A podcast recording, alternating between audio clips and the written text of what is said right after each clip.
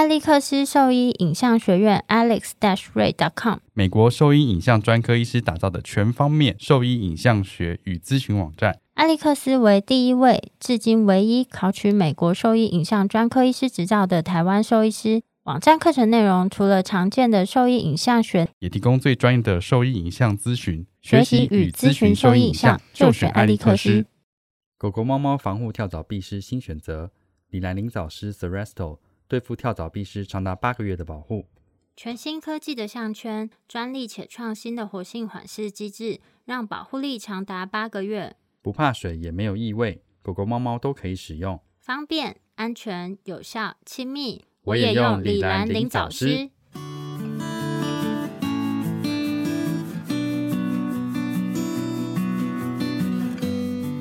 你现在收听的是 Wonder Vet Talk，超级好兽医的闲聊时间。我是兽医师林哲宇 Steven，我是兽医师肖慧珍。在这边，我们会用轻松谈论的方式，带给大家一些简单而正确的小动物相关资讯，也会和大家分享一下兽医师日常发生的有趣事情。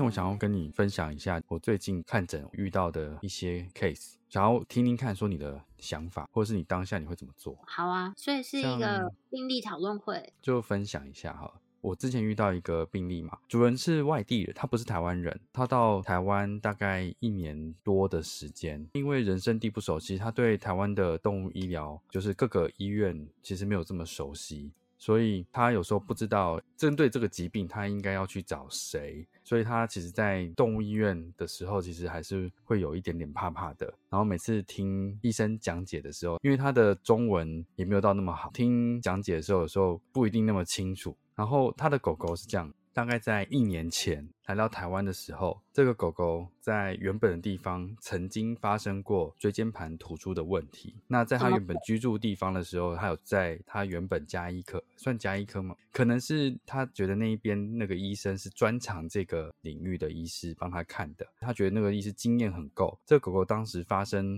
例如说椎间盘疾病疼痛的情况下，他也没有做任何影像学检查，只做触诊跟理学检查。就判定它是这个问题，所以就让它先用药物跟保守控制，后来就好了。这样子，觉得那个医生经验非常好。来到台湾之后啊，这个狗狗又发生类似的情况，但是它的问题这次是比较严重的，因为它变得后脚不太能活动，就等于是瘫痪了。起初他是在家里附近先看诊，附近帮他介绍他去中兽医去看。中兽医就针对中兽医的诊断去帮他做治疗跟调理，这样子。事实上，这个狗在这中间其实完全没有做过任何影像检查，就判定它是椎间盘疾病的问题，然后就开始做中医的治疗。这段时间，其实它的症状从开始到后面我见到它的时候，有慢慢的好一些。那他来找我的时候，其实已经四个多月了。然后，因为我从他讲述给我的病史、跟我的触诊，还有临床的检查，我觉得他的确像是椎间盘的问题，这是其中一个可能性。因为我觉得他也还是有。我问你两次了，这什么狗？柯基。然后，哎，我刚刚讲了。果然不能先问你，你这个家伙。我刚讲了，不是你打断我。你就说他的症状好像的确是有比较。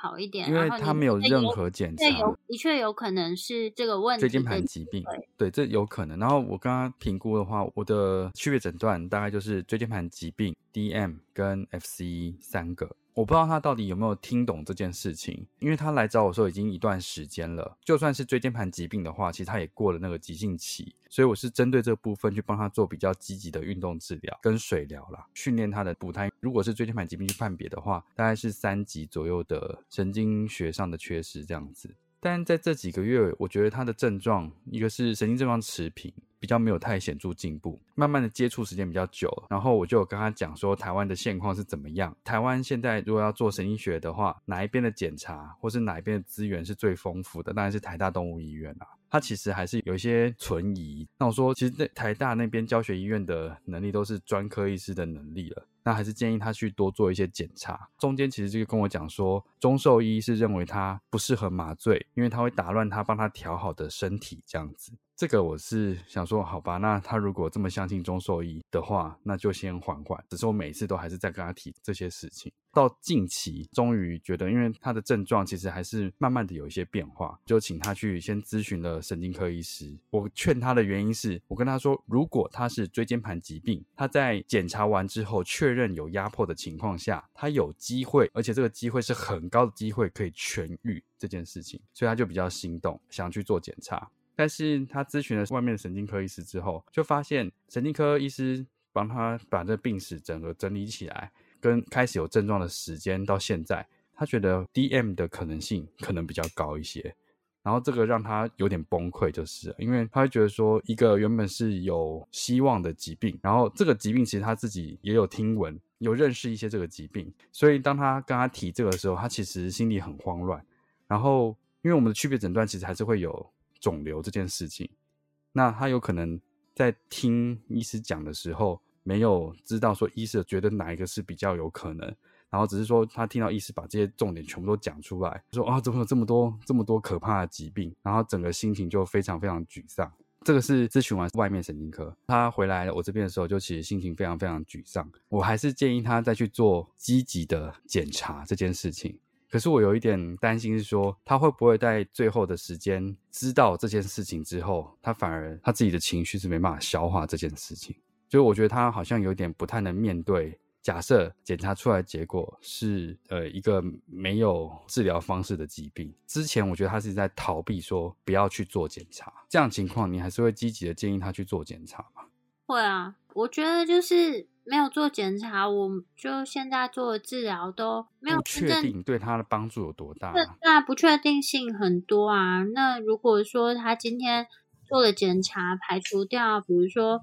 嗯，肿瘤的可能性啊，然后或是也确认了没有椎间盘突出的问题。当然，有椎间盘突出跟 DM 这两件事是有可能同时出现啊，或甚至它有可能跟肿瘤同时出现。但是，嗯，就是你排除掉一些可能性之后，做的治疗的积极程度跟其他可选择的项目其实是有蛮大的落差。我觉得，我觉得那时候。我在做建议的时候，我的思考大概都是这个样子啦。觉得我平常都是一个非常理性的人，可是我那天是觉得说，他其实我的感觉啊，我觉得这个主人其实不像我想的这么，我我必须说，他不像我想的这么无知。他其实我在讲的事情，我反复说的事情，他都知道，而且我跟他讲的这些疾病，他有去了解。他不像我想的这么无知，但他其实选择忽略他。他那天其实这样跟我讲的时候，我才发现说他其实就有点阿 Q 的那种心态，就是不去面对这件事情。但他其实知道他的狗狗有这个可能性。我也不知道哎，我觉得就是有更明确的诊断方向还是很重要的啊。就比如说像我呃，我有一只狗，它就是真的是 DM 病患。当然它是没有做影像学检查，它是只做了基因筛检。不过它的就是。神经症状其实就是慢慢慢慢的就是越来越严重，所以整体依他的病程变化，还有持续的这些神经学检查结果，就是 DM 的可能性是最高的。那这只狗呢，其实它同时也有乳腺瘤，它原本有一个小小的乳腺瘤，然后一开始就我建议它就早一点把它切除啊。因为避免之后还是有一些转移的可能性嘛，他就想说，可是 DM 这个疾病的病程有可能呃让他没有办法活那么久，所以他们就先暂时没有处理它。那等到呃他想要做手术处理的时候，那我们手术切除的时候就发现，其实他已经局部的淋巴结转。啊，在这个时间点之后，他就是当然以乳腺瘤正常。就是已经转移的情况，我们就也是会建议说，那是做化疗。现在这个狗狗呢，它除了在家积极复健以外，它同时也在进行化疗。虽然这两个问题其实都没有办法把它治好，但是知但是我们现在知道说有这样子的问题存在，知道要用什么样的治疗手段，可以尽可能的去提高他剩下来的生活品质啊。嗯，那你现在其实有很多可能性。情况下，就是当然这些附件啊、中医啊什么都做是也是 OK。可是比如说，假设他今天真的是排除掉其他的 问题确定就是 DM，那是不是在这个方面，就是他的复健治疗就可以做得更积极、更勤劳一点？那我们就可以比较好的去追踪他后续的变化，在什么时间点我们需要再用其他的医疗介入，或是在什么时间点我们选要提早做好心理准备？我觉得这个还蛮重要的。我现在是想说，我可能只能多帮他做一些心理建设啦。因为我觉得他没有办法接受到，就是生命有限这件事情，有些问题我们没办法完全避免掉的时候，我们只能尽量让他在后续的生活能够比较舒服这样子的事情。但是我一开始给他的劝他去做检查，是给他比较高的期望的啦，就是椎间盘疾病这件事情。我现在都尽量不敢这样子，因为我有点怕给他过高期望，万一不是，所以我讲的都会。对啊，就最后劝他。就如果他要去做检查，我跟他说，我还是建议你可以去做，因为至少我们会知道他到底怎么了。只是说现在两条路是非常极端的，一个是如果他是椎间盘疾病的话，他有很高的机会可以痊愈。但是你做完所有检查，有可能发现他其实是 DM 这个疾病，那会变得说，的确他没有办法恢复，你必须要接受他后面的时间，就是会慢慢慢慢的变得没有办法走路，他的病程就是这个样子。哎，我觉得这还是要讲一下，就是基本上来说，DM 这个疾病呢是没有办法透过影像学去确诊的，它只能是帮我们排除掉其他的可能性。没有啊，我就是怕说有些人没有听过之前我们介绍 DM 退行性脊髓神经病变这个疾病，就是会以为说，哎，我去做影像学检查，是不是就能确定这个诊断啊？或者说我做了这个基因筛检。是不是就能够确诊？其实不是，就是这些都影像学是排除掉其他疾病，然后基因的那个筛检的话，其实就是确认说它是不是有这样子突变的基因存在。有这个基因的突变，并不代表说它一定是它一定就是对啊。所以你单做那个基因检测。不能说它就是这个问题。我结论是，通常我们在做诊疗的时候，以前啦，我大概会比较着重就是在做像这样子，就是我们以医生的角度应该要做的建议去给他们。那我觉得现在现在我好像会比较委婉的给他们一些，我觉得他真的应该要往哪个方向去比较好。以前我会比较说，哎，我把所有的问题跟 differential 都先跟你说了，就建议你做检查就结束这样子。那我现在比较会稍微给他们一些方向，就是说，哎，可能目前你应该要朝这个方向去进行，可能会比较确实一点。哎，我以前我以为我们以前都是有建议一个方向，我啦，我不知道哎，因为我自己有时候就会想，如果这是我的狗，对啊，可是那是那就是我们在想，如果是我们狗，我们会给它什么方向？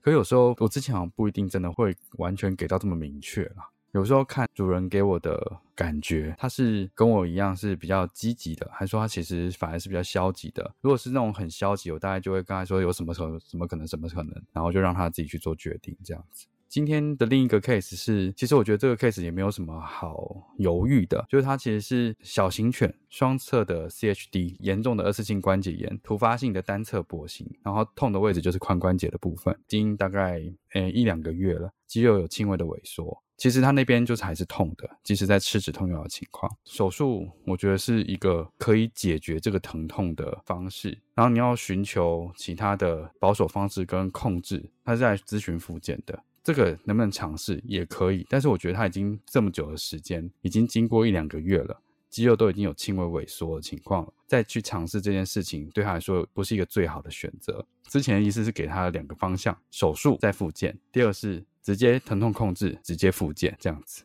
让他自己选了。其实我今天等于是在帮他做了一次选择。我说直接疼痛控制再做复健，有可能还是像现在差不多这个样子，因为他疼痛管理已经一阵子了，不如就是有效率一点，直接把他手术疼痛解决之后再做复健，可能比较好。直接给他这个方向了。然后我是觉得，很多时候我们不能帮主人做决定，但是我们可能会试着把你引导到我们觉得比较好的那个方向去，看你们有多积极想要去做这个医疗。嗯，我现在的做法会是，呃，一样是把该讲的，就比如说，呃，针对这个疾病建议的事项啊，就是先说明完，然后会先问他说，那你。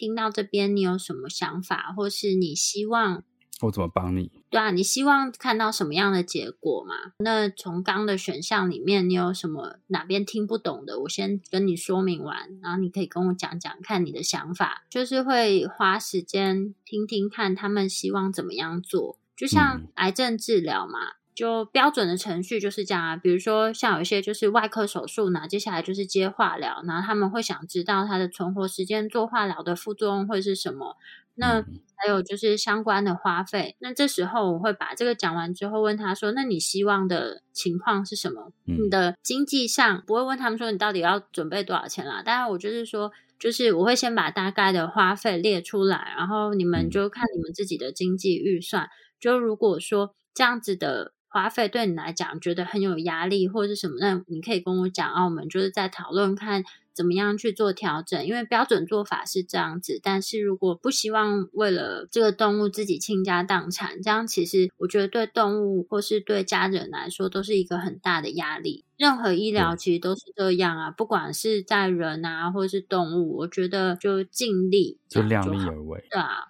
大部分我们的角色还是处于在一个协助的角色啦。最终实际是没办法帮主人做任何决定的，但是我们会告诉你的事情是我们认为比较理想的方向应该怎么走会比较好。沟通真的是一门学问。对啊。对了，我要讲一下，就好像是有那个香港的兽医师有收听我们的节目。香港。对，然后有推荐他的家人带动物来医院给我看诊。感谢支持啊！真的吗？对啊，嗯，香港兽医师朋友，谢谢你们的推荐。这病例蛮有趣的，反正也不是有趣啦，就是呃，就是猫咪来看诊，然后但是猫其实挺凶的，然后也很紧张。那我就跟他建议说，就是像这样子，我们其实现在都会给他一些药物，让他比较放松的情况下再来就诊，然后。他就说，他们之前去前一间医院，就是那个猫是被四个人，就是整个压在那个对，然后那个猫压力很大什么之类，然后后来他们有，就其中有一个事主的家人是在香港当兽医，然后就是转介他们过来这里。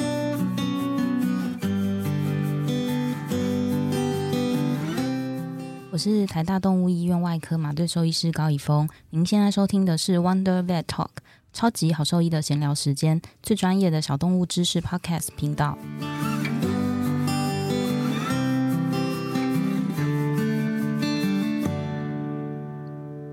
那我们现在来讲一下那个听众的讯息。对啊，我们收到一个听众的讯息，他没有私讯我们，我其实完全不知道这个东西，我简直不敢相信。就是会有这种事发生，说实话，就是某一个动保协会，可是我觉得发文的人应该不是兽医师吧？呃，我不知道，反正总之我们就是收到一个听众来的讯息啊，就很感谢他的支持，先称赞了我们一番，觉得满意，先摸头，先摸头，没有，就是谢谢你的支持。他有转贴了一个在网络上，就是反正社团里面分享的一个狗狗治疗的案件。他是觉得这个是一个治疗方式，所以他是跟大家分享这个治疗方式。对，然后这个是呃，这个听众分享的内容呢，就是有一只大黑狗。送到呃一个算是收容中心里面，这个收容中心收容的大黑狗，然后这只狗呢，就是它是个性蛮亲人，但是它其实是爱吃而且会护食的狗。那有一次呢，就是在这个照顾人照护人员在照顾它的过程中，它就咬了这个清洁人员的手，导致这个清洁人员的手呢受了一个比较严重的外伤。所以这只大黑狗呢，就在后续就被当地的兽医师进行了。就一个所谓的治疗，所谓治疗，因为它咬了人之后，其实那个收容中心的人呢，就觉得这只狗可能就不该留，所以就想把它安乐。但是，就原本收留它的这个人呢，就觉得这只狗其实蛮亲人，他舍不得，所以就联络当地的兽医师，就帮他做一些处理。那这个处理呢，真的是看了会觉得很想要骂超多脏话的，不知道在搞什么鬼。他的处理方式是把咬人的这个大黑狗。的牙齿锯掉跟磨平，我是看不出来。然后他觉得这是一个两全其美的做法，都不晓得在冲啥。就是你刚刚不这样说的，没有啊？我觉得看了超级生气的啊！就是第一个，先不论他怎么样把他牙齿锯掉，把他牙齿锯掉一半，就是说什么把尖尖的地方就是这样子锯掉磨平，所以它咬人就不会痛。那这到底是站在谁的立场去做这件事情？然后再来就是牙齿锯掉之后，虽然好像看起来形状上是不会造成对人的伤害。问题是你把它锯掉这个牙齿，其实造成它的牙髓腔裸露，其实这对狗来说是非常非常疼痛不舒服的状况。哎，对啊，就想说现在的齿科兽医师看到作何感想？大家都会为了断牙去做处置，原因是因为断牙有可能会造成后续的一些问题跟疼痛问题，然后现在是用人工的方式去造成这个断牙。而且还不止一颗。其实我记得之前就已经有一个案例，是有一只猫咪，它的牙齿，对啊，猫咪牙齿就是被这样子锯掉，那时候它直接剪掉，引起大家就是踏伐。那我觉得现在在做这件事情的人。就是他对得起他的兽医师执照嘛？就是这种地域医疗，哎，我真的是不得不算医疗啊，这不算医疗啊。他自己觉得是医疗，但是问题是，这不是医疗，对啊，是到底在干什么？正常来说，我觉得就是便宜形式的一个方式吧，因为你要整个牙齿要拔掉缝合起来。其实这样子，这也是不算是真的医疗，你只是把它的牙齿处理掉。不过你完整的处理，至少它的比较不会有什么后续的后遗症存在。你现在只是把它打断而已，这样算什么医疗啊？然后就说什么哦，这个狗锯牙之后啊，个性变得很温顺啊，个性变得很乖。拜托，痛死了，死好不好？痛死了，它还能咬什么东西？看起来是把它的犬齿直接就磨断。这个跟去爪不就是一样的事情吗？去爪，我不晓得，就是大家一般的去爪到底是什么样的方式？哎，就是去爪，不就是把第一指节把它整个移除掉吗？但是它是在麻醉手术下进行，然后它会有一个外科的，就是手术方式跟缝合。不过现在已经禁止这样子的手术了。对，你看，就算连这样子的程序，就是你是在麻醉情况下，然后有手术缝合的程序上。都已经禁止做这种不必要的程序了。对啊，已经禁止这种不必要的程序。然后你现在做这个打断牙齿的事情、磨掉牙齿的事情，不是更夸张吗？而且他还是用那种生锈的线锯在锯他牙，我那看的都快吐。那是搓刀吧？我看那是搓刀吧，就是很那个是线，那个是有点像我以前国中工艺课在锯木头的线锯，哎哦，就是它是细细的那种锯片，然后公用也是这样子，就是像线锯那样子去锯。这是我国中工艺课在做一些小就是小木头的，就是什么摆设的时候拿来在锯。这一条十五块还三十块，全新的也才十五块三十块，他居然拿这个来锯这个狗的牙齿，我那看的都快吐血了。没有，我觉得看得很就于心不忍啊。我觉得就是如果你这样，还不如就让它安乐。对啊，就是你把它置于一个非常痛苦不舒服的状况底下，然后说这只狗就是变得比较温和，但问题是它其实是非常疼痛不舒服的。他只是今天不会讲话而已。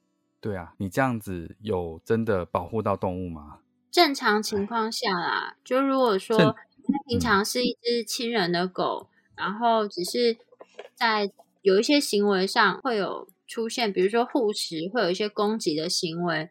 那其实像行为兽医师的这个团队，我记得他们也都会到澎湖，也有到澎，呃，也有到当 离岛。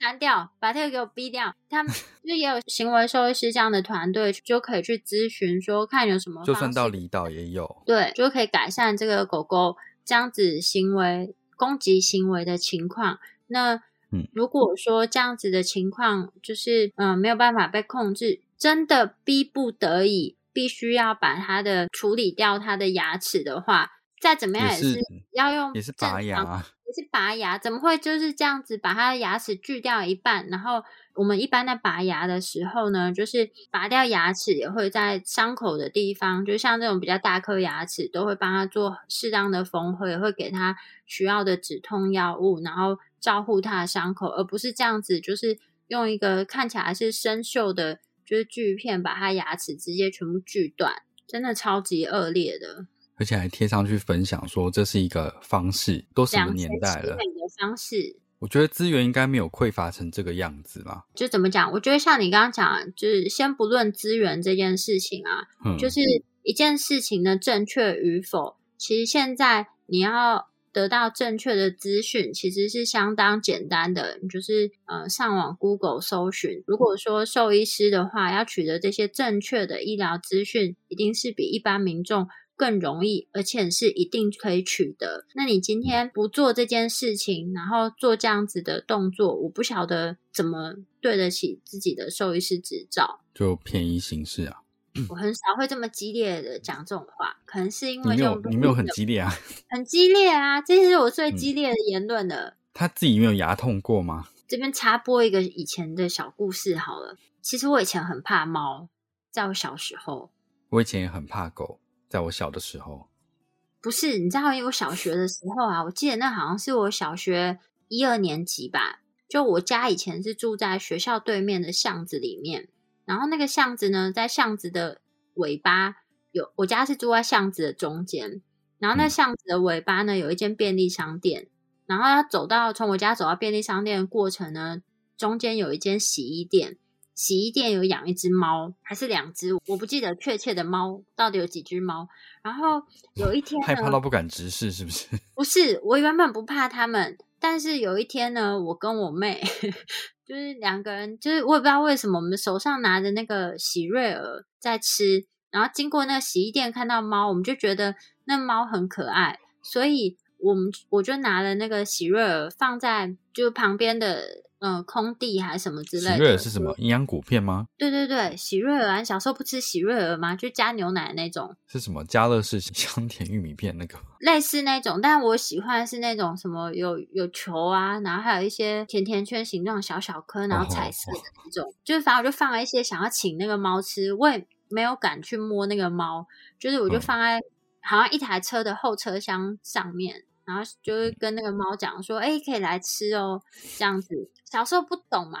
问题是，你知道，就是我跟我妹在那边等那个猫来的时候，其中一只猫突然就冲过来，就是抱着我妹的小腿，恶狠狠的咬下去。然后我妹就我妹就大哭啊。那时候我们那么小，然后我记得那天，我就是我忘记我是在原地。吓哭还是有跑回家叫我妈来，还是我们俩一起跑回家？反正后来我记得我妹当还是你跟跑掉了，我不记得。反正就是 重点是当天后来我被留在家里，然后我妈带我妹去那个急诊室急诊，就是打破伤风啊。处理对被猫咬这件事情对我幼小的心灵造成多大的伤害？你知道后来就我只要看那个猫坐在洗衣店门口，就明明我要去那间便利商店，但是我会从我家就是走到那个巷子的头，然后绕一大圈再到那个尾巴的便利商店，然后回来是走这么远的路。然后这个跟拔牙有什么关系呢？就是 对啊，这个拔有什么关系？我还没讲完，因为洗衣店的。老板就是后来跟我们讲说：“妹妹不要怕，这个猫就是我们已经带它去把牙齿都拔光了，全口拔牙。我觉得那只猫，就以我现在想，那猫就是有口炎啊，所以才把它牙拔掉，绝对不是因为它咬了小孩。那他知道他咬了小孩吗？知道啊，废话呀，小孩在门口大哭，脚还流血。哦，所以那猫平时有口炎，做了全口拔牙。没有，我不知道，我根本不记得那猫嘴巴 臭还是不臭，我只我只就是眼睁睁看着我妹被咬，所以我们后来再也不敢走那边，我们就是要这样绕一圈去那个便利商店。所以其实那只猫还是快活的活着，我记得常常经过洗衣店，就看他这样子盯着我们看，我真的不敢经过他前面。所以正常的程序应该就是可以保持像这样子 两全其美的做法。但通常没有，应该是说这健康的牙齿啊，就是你没事把它拔掉干什么？就是如果是你想要降低它的攻击性，其实有很多可以选择的方法，而不是这种伤害动物，然后用这种自己想象出来的方式去做吧。对啊，这真的是自己想象的方式哎。对啊，这真的太不合理了。我后来去查那个他的 FB，发现说这个文章其实已经被删掉了，所以应该的确是有蛮多人看到是没有办法认同像这样的做法的。而且那个地方是持续有接受捐款的地方，然后是这样在做他们认为的医疗行为。我觉得真的是没有办法认同啊。有些地方医疗资源还是真的比较匮乏啦，但我觉得就是你在正确的观念底下就是你可以选择你能做到的程度就好，而不是做这种天马行空的事吧。这是离经叛道的事情啊。对啊，所以我就说，就是匮乏有匮乏的做法，我们可以理解，在资源匮乏的情况下，他能够做到的，呃，就是是是没有办法做到这么高端的医疗，他可能就是有他的极限在，但不是这种莫名其妙的做法吧？对啊，好了，只是跟大家分享一下，就是任何像这样子把牙齿锯断的事情，都不是合理的行为，医疗上更是了。我在刚开始执业的时候啊，其实那时候法规还没有那么严格，有很多的兽医师跟繁殖场合作。那甚至有一些不是兽医师处理的，就是他们会帮所谓的品种狗做一些美容，在他们年纪还小的时候，比如说，嗯，就是嗯剪尾啊，就很多狗你会觉得。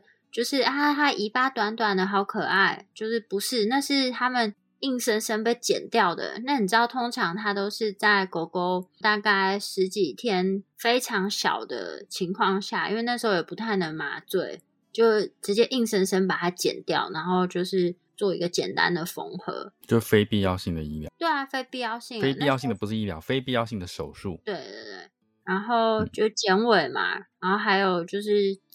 呃，剪耳朵啊，然后还有，我觉得一个最残忍的，这个你一定没有听过。什么？这我是没有看过，但我知道很多细胶睾丸。哎，不是，这个不是，就是你知道红贵宾其实有一阵子不是超级昂贵吗？但是有一些贵宾他们配出来就会有一小块不是那么红，或者有可能会有一小块是白白的，那时候就会有你说毛色不均匀这样子。对。对，所以他们就是常常有的是在胸口白白，你知道有那个白白，这只红贵宾就会掉价，所以就有一些他们会做一个叫剪白胸的手术，就是把前面那块皮硬生生的剪掉，再瞎缝起来。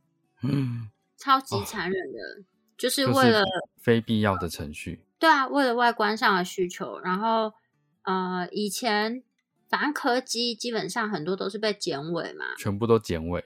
那现在我看到，就是你会看到有一些尾巴长长的柯基，那才是他们正常该有的模样啊。现在这样子的情况应该很少了吧？基本上是我印象中都是被禁止的啦。但是你法规是这样定啊，但是就有一些天高皇帝远的，他们怎么样做，你也是没有办法。山高哦，山高皇帝远。反正就是你也没有办法阻止他们做这件事，会觉得有点难过啊。就是我小时候看到那个剪尾的时候，我简直吓坏。也不是小时候，就刚开始职业的时候，那小狗叫得多凄厉。这些我都没有看过哎，我就有看过剪尾，吓死我了。而且就是那时候我也不晓得要进行这件事情，然后。医院的老板就说：“哎，那你上来帮我抓一下小狗。”然后我想说：“哎，小狗超可爱的，你就会……嗯，然后就在你在摸它的时候，他就把尾巴剪掉。他说：“那你等下就这样把它抓好哦。”然后我就说：“哎，要干嘛？”他就瞬间就把它尾巴剪掉，那狗就大叫。我想说那个凄厉的声音，你知道我好多个晚上都睡不好，我都一直回想到这个狗凄厉的叫声。好，我都没有经历过这一些，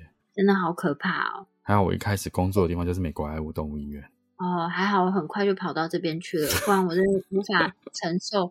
我跟你讲，那剪白胸的故事是我同学跟我讲的，然后就说你怎么有办法看这个事情发生？我说听起来好残忍哦。他说有一些就是那种小红贵宾在剪白胸的过程中就死掉了，然后他们就被丢掉了，超过分。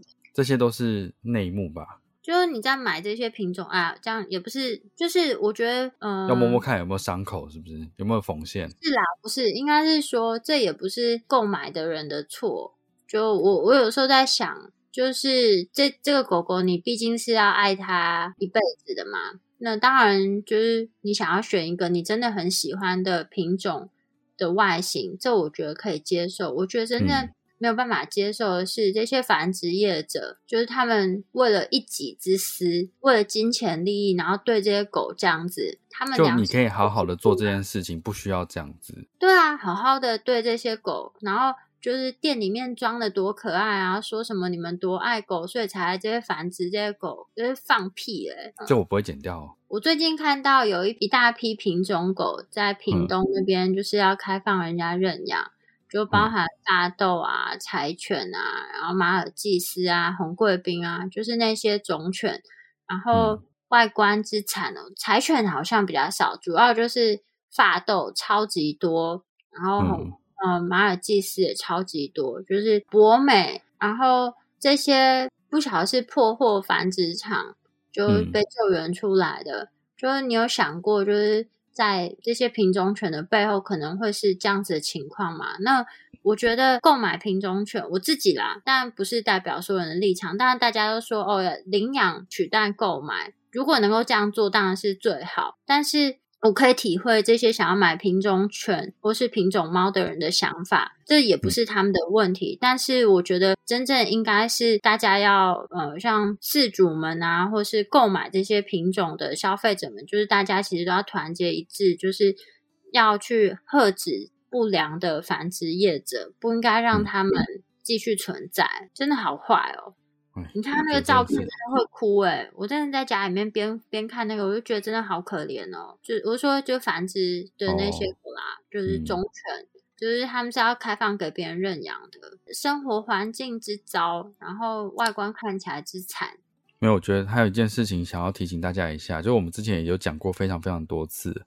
我是今天才看到，就是有一个学姐分享一件事情，就是她的病患，她那个饲主来跟她算是哭诉嘛，就是她觉得她被被骗了，原因是她加入了一个就是有一个病友会的社团这样子，然后里面就是给了她很多资讯啊，跟她说该该怎么做，该怎么做，最后又卖她一些东西干嘛干嘛的，就她的动物就后来病况变得不是那么稳定这样子，然后再回到学姐那边，觉得被诈骗，因为她就在那边花了一些。不必要的钱这样子，然后动物还变得比较糟糕，所以我要提醒大家一件事情，就是网络上一样这一些所谓的网友意见，他们其实都没有都不需要负责任，他们只是建议，也不是执行医疗行为，所以呢，你的动物因为他的建议发生了什么问题，他们一概不需要负责任。大家不要听信网友的建议去做任何事情，不要听信网友的意见任意购买东西，因为他发现说那些网友他们建议购买的东西就是他们自己在卖的东西，是不是很恶劣？很恶劣啊！而且你根本求助无门哦。所以大家在任何这种社团里面要特别的小心，尤其是有购物或消费的问题。你们有听过一句话叫“免钱的最贵”吗？对啊，免钱的最贵，好不好？你们 对啊，免钱的最贵。反正大家就是尽量放聪明一点。今天就分享一下，就是我们这两周发生的一些小故事。然后，如果说你们有一些周边的小故事，或网络上看到有一些。觉得有疑问的内容，呢也欢迎跟我们一起分享。然后我们的网址是 triple w 的 wondervet dot com 打 t w 或是 Google F B 搜寻 wondervet 超级好兽医都可以找到我们哦。那今天的分享就先到这边啦，拜拜。